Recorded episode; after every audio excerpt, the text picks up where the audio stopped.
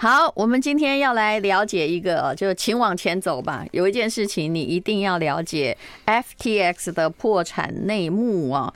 竟然上面的我看到这篇《金周刊》文章的标题叫做 “公司会计几乎不存在，币值多次上冲下洗，没人警觉，散户看戏错失逃命良机，台湾全球第七惨”。好，我们今天请到了孙大千啊，他是这个中信金融管理学院金融管理研究所的教授，台湾他最懂，然后来告诉我们说，其实。哎、欸，我们不要看好戏哦，因为这件事情哈，我相信跟之前的银行哈，没有金管会之前的那种银行有没有挤兑风波，事实上是不断会出现在人类眼前。但我们先来讲这个加密货币交易所到底是怎么一回事啊？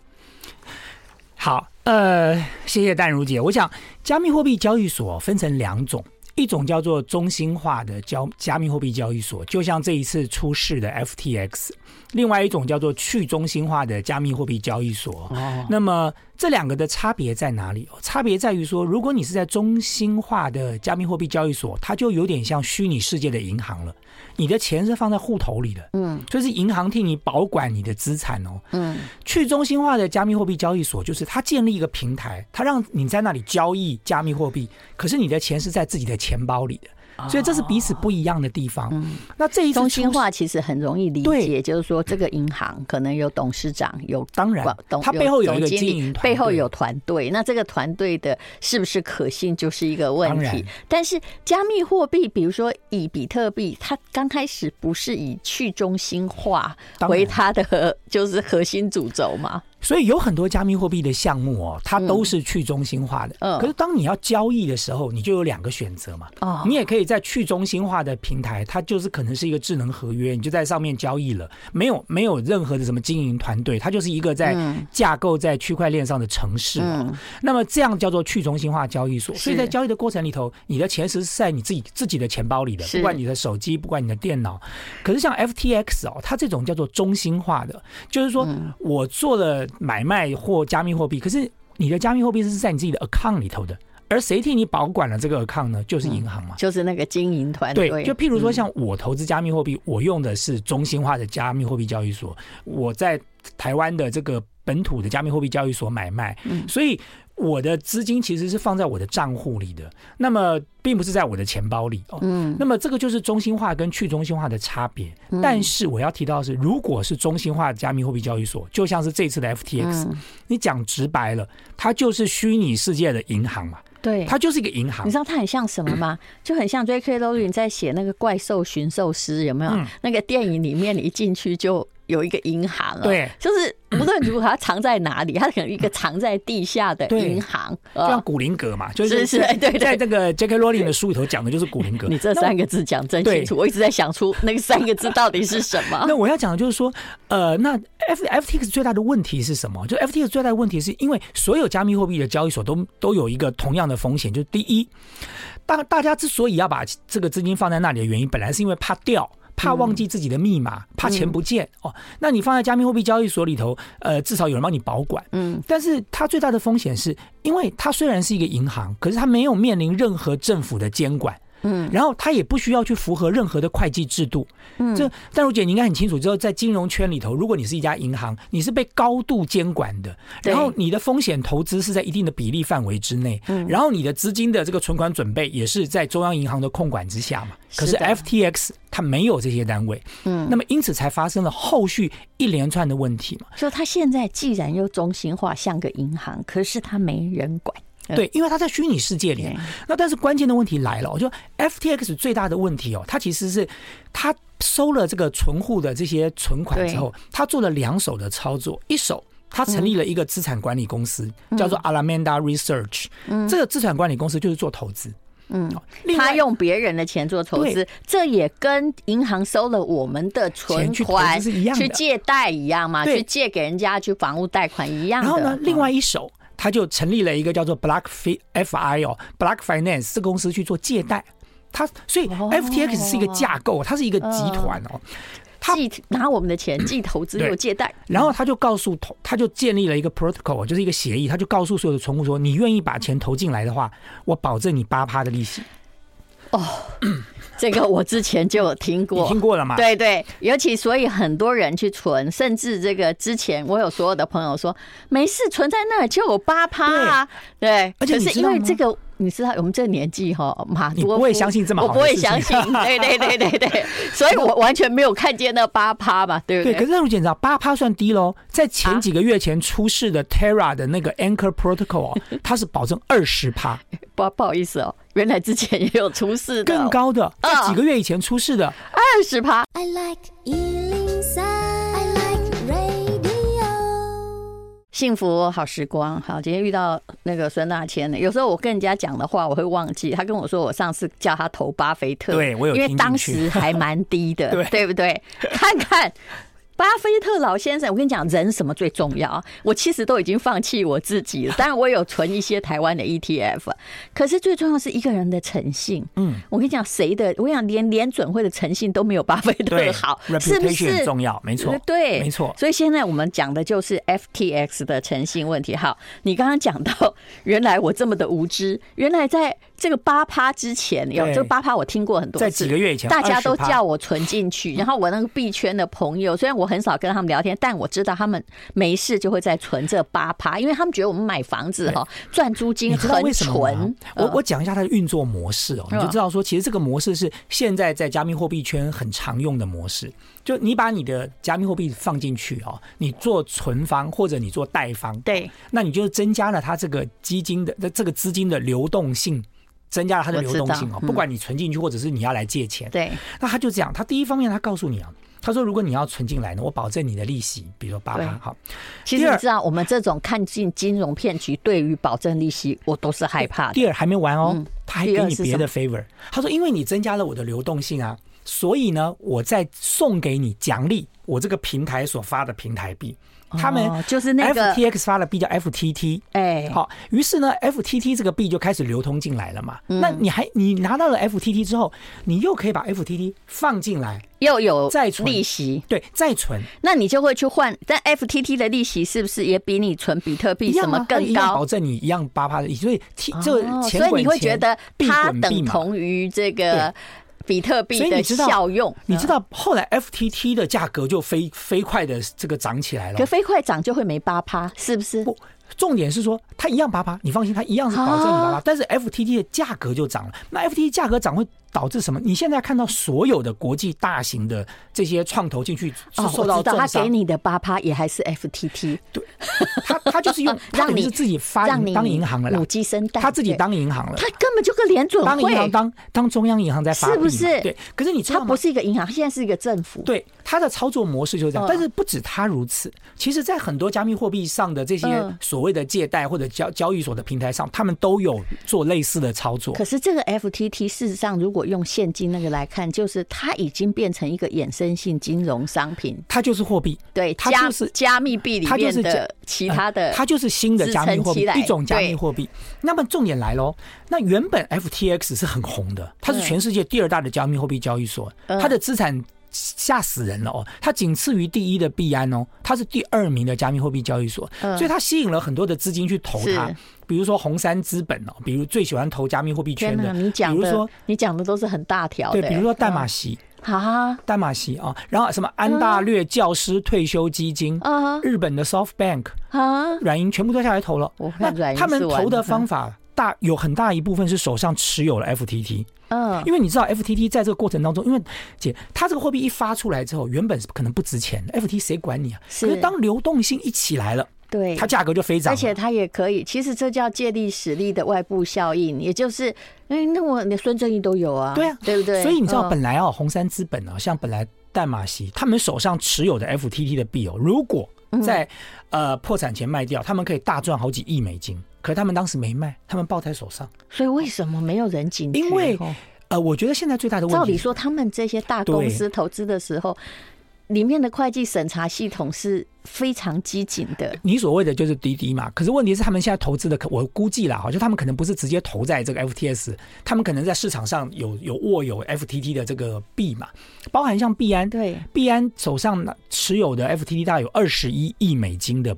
FTT 哦，所以其实现在 这不会变成连连带的当然有效应吗？当然有可能。所以这件事情的状况是这样的啊，就是原本哦，这一切美好的时候呢，大家都觉得说，哎，这个不得了了，百分之八八趴的利息，然后呢，看起来的获利很好，全世界第二大加密货币交易所。可是就在某一天，这个谎言就刚好被戳破了。这是一个很小的事情哦，就有一个加密货币的媒体叫做 CoinDesk，他常常。发表了很多对于加密货币的看法。他有一天就 po 了一篇文章，嗯，他就说这个 Alabama 的 Research 这家资产管理公司，它的资产储备有问题，因为它的资产储备大部分都是 FTT，可是 FTT 就是你 FTX 发的币，就你你用你自己发的左手发的币，然后右手拿来当资产储备，这怎么会讲得通呢？所以当他一发了这篇文之后，币安就出手了。全世界第一大加密货币交易所的币安的老板叫做赵长鹏，在币圈的人都叫他 CZ。CZ 出手了，他就 po 了一篇文说：“我们决定，因为有风险，所以我们要把我们手上二十一亿美元的 FTT 全部卖掉。”结结果有吗？结果你就知道，姐，在这个实质的传统金融环境发生这种事情会造成什么？FTT 大跌吧。对呀，对，因为你有一个大户，他丢了二十一亿美元的 FTT 在市场上要卖，哎，那马上就造成信心危机啦。嗯，所所谓的银行的挤兑，根本上就是一个信心问题嘛。所以当大家发现说，哦，不得了了，币圈要出脱它这个币托，要要必然要出脱它所有的 FTT 了，那我们手上抱的是不是也要一起卖？是啊，所以大家就开始卖啦。对呀，好，这还没完呢，结果呢，于是立刻。FTX 就出现了八十亿美金的现金缺口了，因为大家要挤兑要卖嘛，然后你的币价开始下跌，你手上的资产就四倍于币安的东西要拿到那个现金或者是别的币，全部都是用 FTT 去做储备的，对不对？所以当 FTT 价格一跌，你的储备就不够了。这个会计账是非常有问题的，的确。然后呢，这就好像你，不过这也有点像你自己印钞来还自己的国债嘛，印钞放在那里，然后说拿来当储备。可是当我的钞票不值钱的时候，是就是废纸啊。那结果现在好了，妙了，那。哎，币安就说好，那我要来收购你，我干脆收购你。那市场上本来还在观望哦，一想说哦，如果币安要来收购 FTX，至少可能算稳定下来。对，就币安过了两天发表新闻说不买了，因为里头的财务缺口太有问题。所以他们里面有很厉害的，所以币安等于是最后一枪嘛。他这样一打完，整个 FTX 就垮了。因为信心危机一旦形成，这就像传统的金融市场一样，大家就去银行提钱了嘛。当你发现这个银行倒闭了，你马上就去提钱了。而这个银行现在最大的问题，这个 FTX 的问题是你手上的资产储备又不足，嗯，你拿不出让大家相信的资产储备来，是。所以这个事件后来就一发不可收拾了。所以手上所有有 FTT 的这些人，本来在一个礼拜以前卖掉可以赚一两亿美金，然后现在变成。一夕之间几乎归零，所以所以才会造成这么大的损失啊！他的投资人事实上在这个月之中经历的各种上冲下洗，然后那你更不要讲散户了。台湾大概有三十万的年轻小这这个币圈的朋友，他们损失在一百五十亿哎，他们我们是全球加起来很可怕。你说每个人也许不知道，有有的人只有一点点，对，可是加起来一百五十亿，哎，这是一笔很大的财富。所以所以你大家就叫他叫做币圈的雷。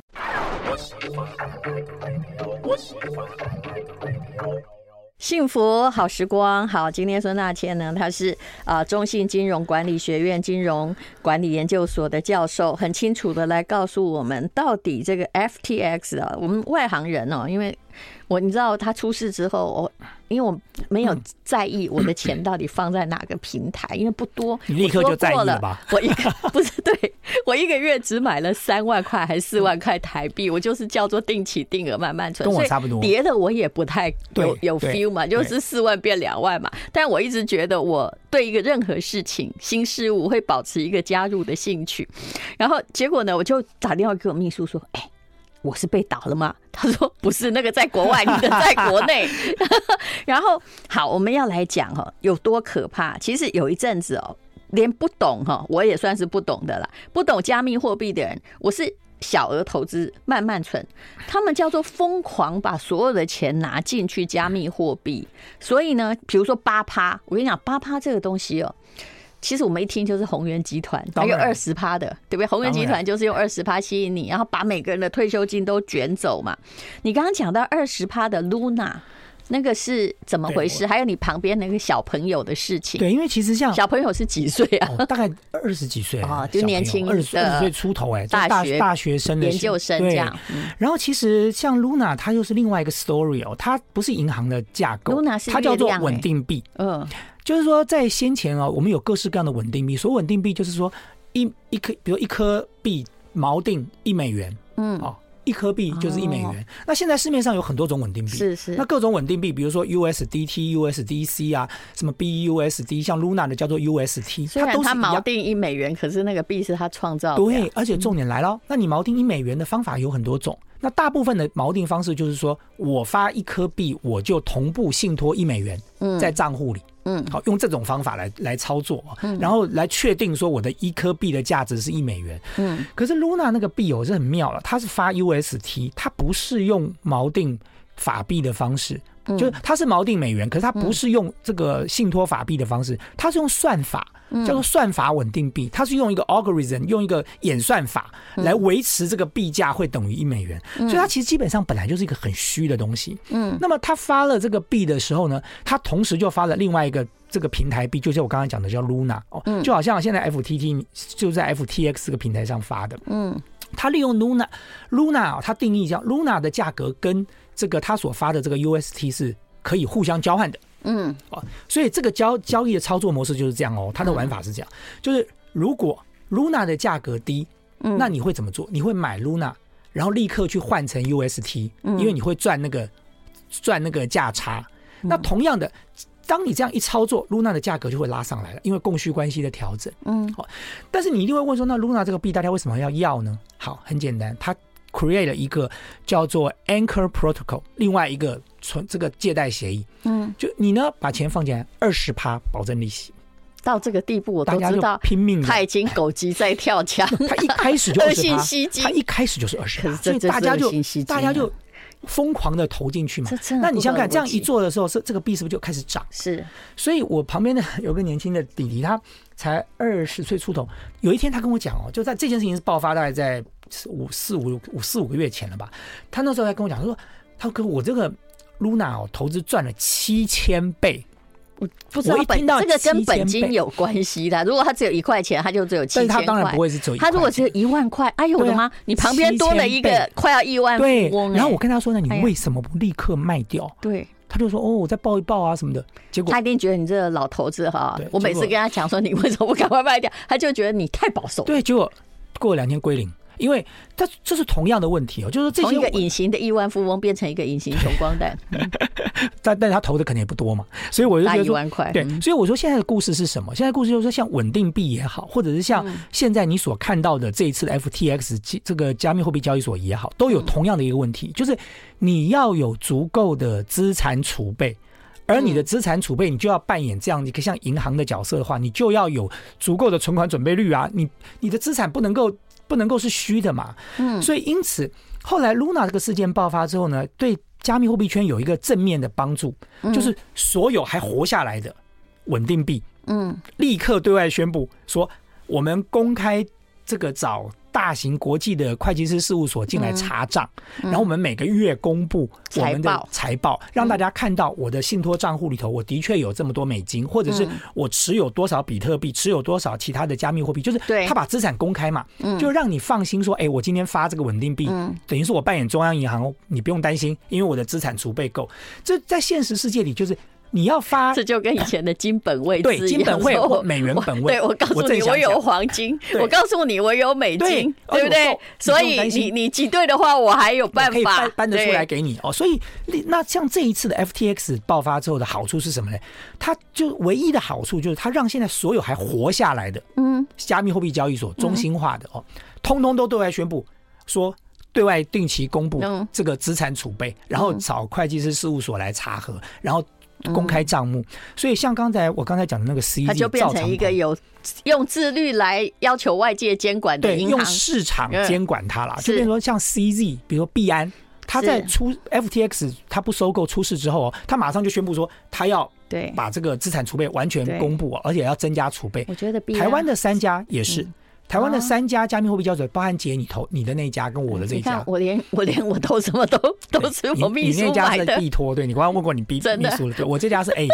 所以台湾的三家加密货币交易所，他们也宣布了，就是 Even 现在金管会很难，因为你现在不宣布不行，对对不对？大家就会移到另外一家宣布的那去啊，怕嘛，大家就会怕。所以其实你会发现哦，这些在加密货币上的项目都有一个实际上的问题，就是说他们在顺风顺水的时候，他们过得太滋润了。他们没有任何的危机意识，因为它是一个新兴的金融科技。可是没有想到，因为刚好美元升息，所以全世界的这个这个投资的这个市场都在萎缩。还有比特币的本身就是出场的人也多了，加密货币就走向熊市嘛。是，就是姐，你知道，当走向熊市的时候，你身为一个金融机构，你就应该要更谨慎了，你要更小心嘛。因为愿意借钱的人变少了。嗯。I like 103，I like radio 哇，这真是一门很大的学问啊！哈，但是其实你也不要害怕哦，因为反而照孙大千而言，这是一个整顿的良机，让这些就变成自律性的托管了，对不对？可是哈，我还是有很大的怀疑，这些人。就是说，一旦马习而言，他们可能因为像这样的 FTT，如果没有人买，你就卖不掉嘛，对不对？就怎么样都卖不掉。对，你币就放在钱包里头烂掉也没用了。对，可是像那个币安，他刚刚开始说，哎，我可能要收购它时，我猜这都是有意发布的，因为有意发布让某些盟友先下个车，对不对？哎，有些无知的散户为了币安想要收购，所以很多的资讯不对称，就是这资讯是抄在那个。对方的必安有充足的发言权，的确，在那个时刻是这样子的。所以其实我就这样想啊，就是说台这个实体的，就传统的金融体系，是因为经历过了一次又一次的金融危机跟金融风暴。嗯，那每一次的金融危机跟金融风暴，都让我们学到了一课，然后在监管上做了调整，在政策上做了调整，所以我们就可以避免。同样的事情再次的不断发生了。那么，像二零零八年的金融风暴发生之后，现在全世界各国对于衍生性金融商品的把关就非常严格。嗯，那么。至少将来如果再发生金融风暴，很不不太可能是因为同样的事情了。那像币这个加密货币圈也是，因为加密货币圈是一个很新兴的一个环境跟市场哦，它它缺乏太多的自律或者是这个监管的机制了哦。那么尤其是监管机制又很难哦，因为它大概是一个 global 的的的 market，它不是一个单一在某一个国家的市场。所以你说现在台湾的监管会想要帮忙，他也帮不了忙啊，因为 FTX 在台湾没有设立公司，它不是台湾的公司。那你要设，你要现在唯一政府能够帮忙，就是协助他去求偿，就登记他是这个求偿投资者，然后到最后看清算的时候，他能够分到多少钱？这后面根本等于不用讲。嗯、对，历史上，请问雷曼在那个。倒掉的时候，一直到现在，有谁政府真的帮得到吗？没有。还有呢，零二零六期货大屠杀，我相信你应该也有一些玩投机的朋友。请问，按照他的游戏规则，你就是应该被屠杀的。的确，你敌你，因为期货就是一个零和赛局。你当时，比如说，我有看到那个，哎，他只投了五十万，结果他倒亏两千五百万，这。因为期货的杠杆太恐怖了，对他自己做了那么大杠杆，然后他会觉得这这个游戏不公平。对，有进有人进来操作，可是这个游戏是允许有人进来操作的，它跟股市的规则不一样，对，不对？所以这才是最大的问题啊。政府，你看一直在举牌或一直什么。从头到尾，政府真的能帮什么忙？很有限，真的非常有限，几乎都没有。所以我才会提醒所有的这些投资者啊，我也常常不断，比如说在学校教课，我也告诉大家，在外面演讲，我也讲同样的事情，就是第一，加密货币市场现在还不够成熟，你千万不要 all in。对，千万不要把你所有的钱都投进去，不要做这么傻的事。嗯。第二，你要买任何的加密货币或者做任何投资，好好去读一下它的那个 business model 啊，就他发这个币的目的是什么？有没有功能？有没有价值？然后你看到那些 protocol 说利息八趴、十趴、十五趴，你好歹要研究一下，他凭什么给你八趴、十趴嘛？是不？这个为什么给你八趴、十趴？就是他必须要。假设他给你八趴，他大概至少要赚到十五趴，他才能给你八趴。运营模式嘛。那可是当加密货币它的涨幅有限，没有人要再借它来盈利的时候，尤其在熊市。对，它在熊市的时候，那你就一定会倒掉。这就跟衍生性当时雷曼兄弟在倒掉，其实是一模一样的事情啊。你付不出钱，付付不出起贷款就倒了。我我常常劝我的学生，我说，如果你买的是比如像比特币、以太币这种有一些价格支撑能力的币哦，你不用急着去买。可是如果你是买这种投机币哦，就是这样这种稀奇古怪的币，那你见好就应该收了，不要。死抱在手上啊！但是我还是有个问题要问你，比如说了哈，我们现在国内其实加密货币的投资人大部分是年轻人啊，那我也算年轻人好了。但我们也担心有一件事情，虽然我投的是以太跟比特，事实上我没有别的币哦，我也是，我寄托你看老人嘛，我不老人，我跟你讲，你这个说出来，我们都会被人家笑的，你知道吗？就只认识这两种。可是问题是说，万一你记得那一个，哎，这个像。我们国内这个币托，还有你说 S 的那个什么，它也是一个中心化的平台，交交易所，对不对？好了，那万一它倒了，我们存的比特那个。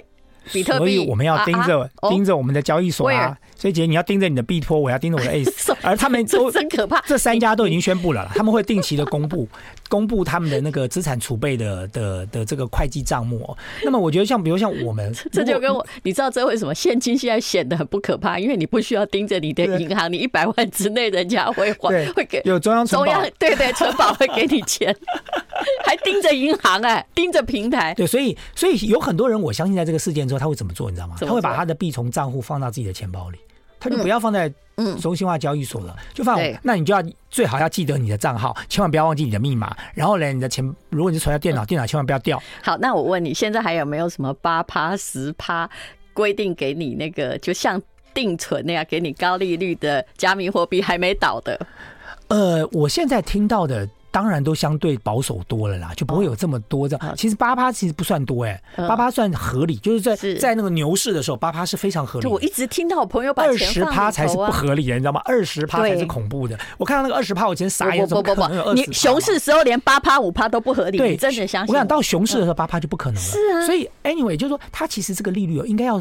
要随着供需关系做调整的，你知道现在有很多去中心化的这种平台啊，它用智能合约写这个利息是 floating 的，它就是完全看需求嘛，就有人有需求，那当然需求高，你的利息就高；需求低，你的利息就低，这才合理呀。是，就是你的 rate 是应该要要随着供需关系来调整，而不是一个 fix 的。是，所以现在所有的 fix rate 在在这种熊市的时候，其实都是危险的。如果你要问我，我会建议所有的投资者，不管是八趴还是五趴，都是一样的。你就它如果固定就是有问题啊，这这怎么支撑固定呢？我跟你说，我在上礼拜我在日本的时候，有一个台湾哦货币圈你一定认识的这个大哥，他打电话给我，他说吴淡如，那个日本的房子怎么买？我说你不是做加密货币吗？那获利那么多，你干嘛来收这种很无聊的租金？他说因为有一家房地产公司愿意收加密货币，然后他就弄了几栋房子，我一看就知道那些房子大家就有故意加一两层卖它，但是投报。大概还有五帕，嗯、我后来只给他一个建议，我希望他不是放在 FTT，我希望他有兑换掉。我就跟他说，跟你以你的风险而言，你还管房子的风险吗？房子的风险，加密货币风险高于房子。对对对，他本来要买一间米其林餐厅嘛，几亿，加人家愿意收加密货币。我说那你就换吧，你就换吧。我希望他有听我的话，对，希望他有听你的话。我只是以以帮他选择，像大概四十岁左右的，我一。我是帮他选择一个比较安全的标的，因为人不可以只有风险的资产，否则你多少钱都假的，不是吗？就所以我才说不要 all in 嘛，你资产要做一个合理的配置啊，不能够完全把它放在加密货币市场，这风险真的太高了。就现在一个加密货币市场还不够成熟的情况之下，大家都要小心。是，好，非常谢谢孙大千。